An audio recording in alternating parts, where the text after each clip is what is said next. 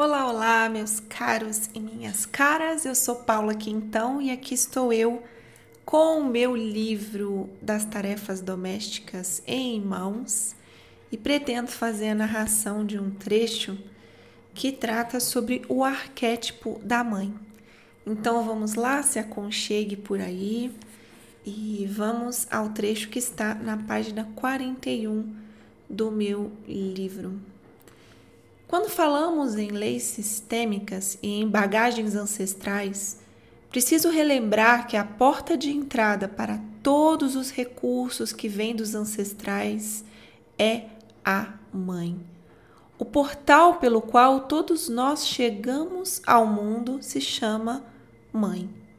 A forma como percebemos a nossa mãe ressoa na forma como percebemos o mundo.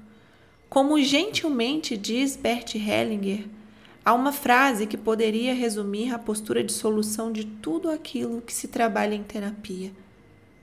Querida mamãe.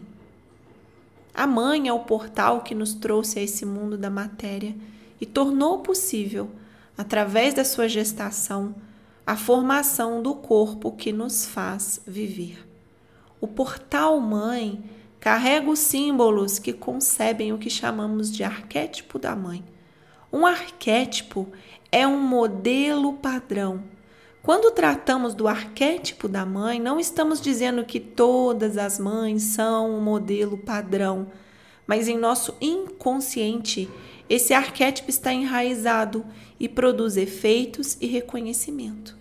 A mãe é aquela que cuida, é aquela que alimenta, é aquela que acolhe, é aquela que mantém organizado, é aquela que sustenta a vida, é aquela que aquece, é aquela que deixa o mundo mais bonito.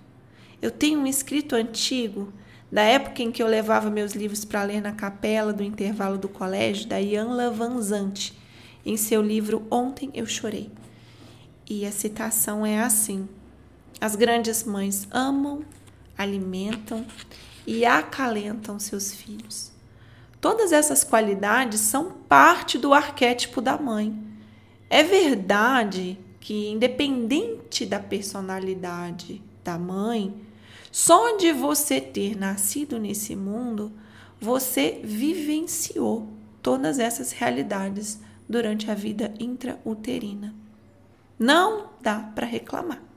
Você foi alimentado, acolhido, sustentado vivo, aquecido, esteve em líquido amniótico revitalizado e com perfeição, foi aprontado com tudo o que precisava para ser um humano.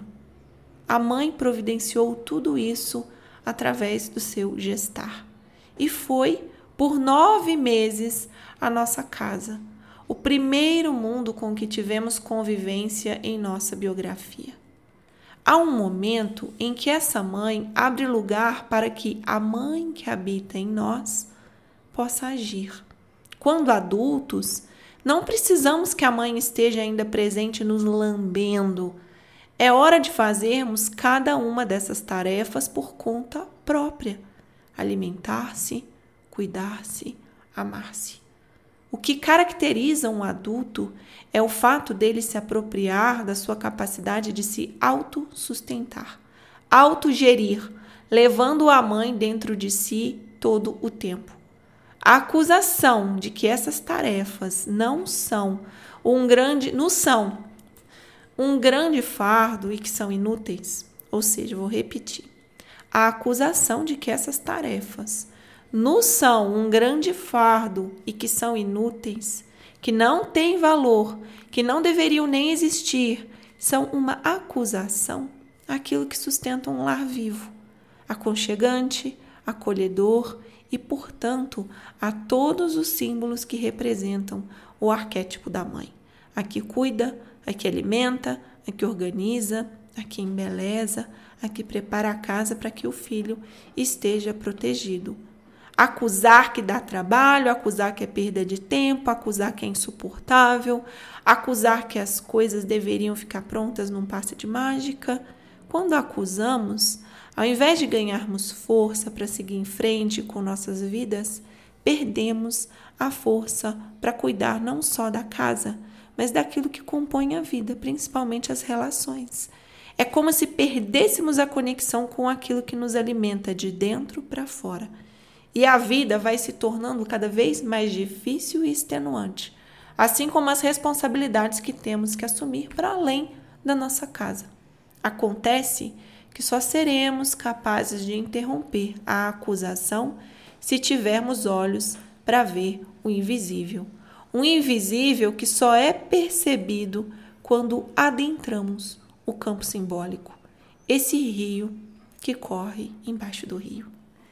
Muito obrigada por estarem aqui, beijos e até!